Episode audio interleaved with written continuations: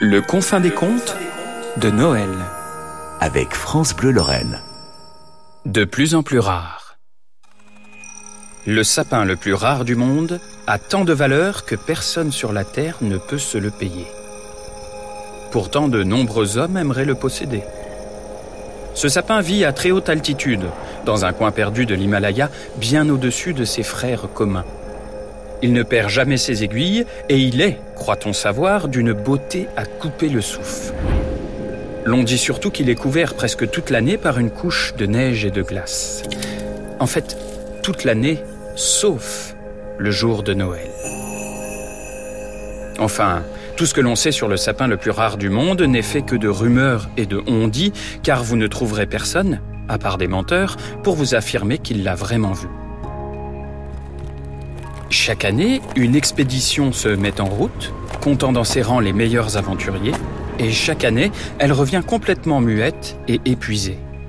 On ne compte plus les expéditions scientifiques, celles d'aventuriers excentriques, de milliardaires téméraires ou de têtes brûlées, tous de mieux en mieux équipés, avec des véhicules spécialement conçus, des 4x4 à chenilles, des tronçonneuses pour passer dans la forêt, des foreuses à glace, tout un tas de machines et les camions pour les trimballer, qui ont essayé de trouver ce sapin.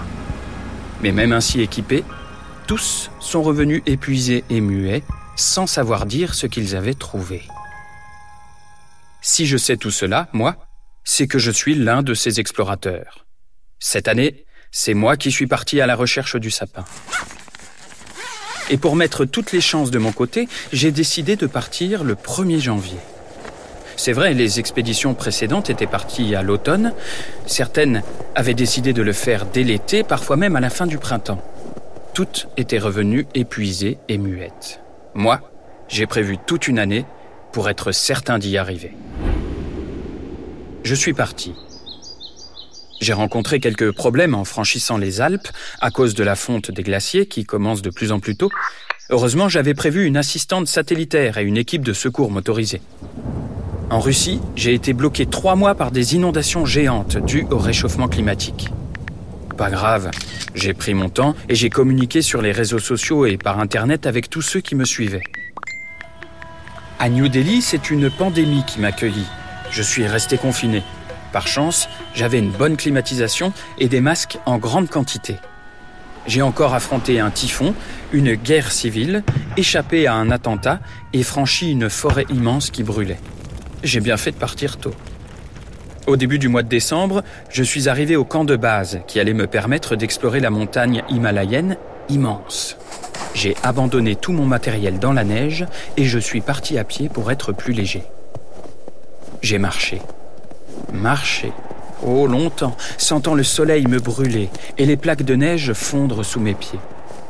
Le soir de Noël, j'étais vraiment à bout de force. Mais je l'ai trouvé.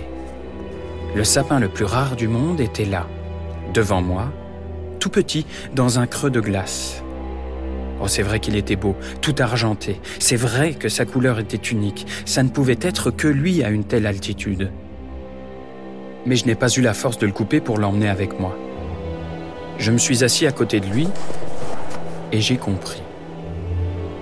J'ai compris qu'année après année, les explorateurs partaient de plus en plus tôt parce que la Terre leur réservait de plus en plus d'épreuves, sans se rendre compte qu'avec leurs camions, leurs tronçonneuses, leurs réseaux sociaux qui font chauffer d'immenses serveurs, leurs essences et leurs plastiques, leur climatisation, ils participaient à rendre l'aventure impossible.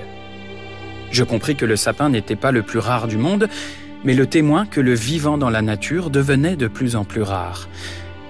Cela m'a laissé sans voix. Moi, je n'ai pas pu couper ce sapin magnifique. Il fallait le préserver.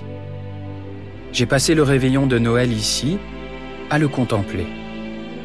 Et puis je suis redescendu sur la terre, épuisé.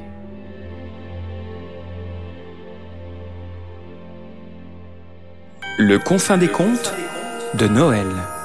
Avec France Bleu Lorraine.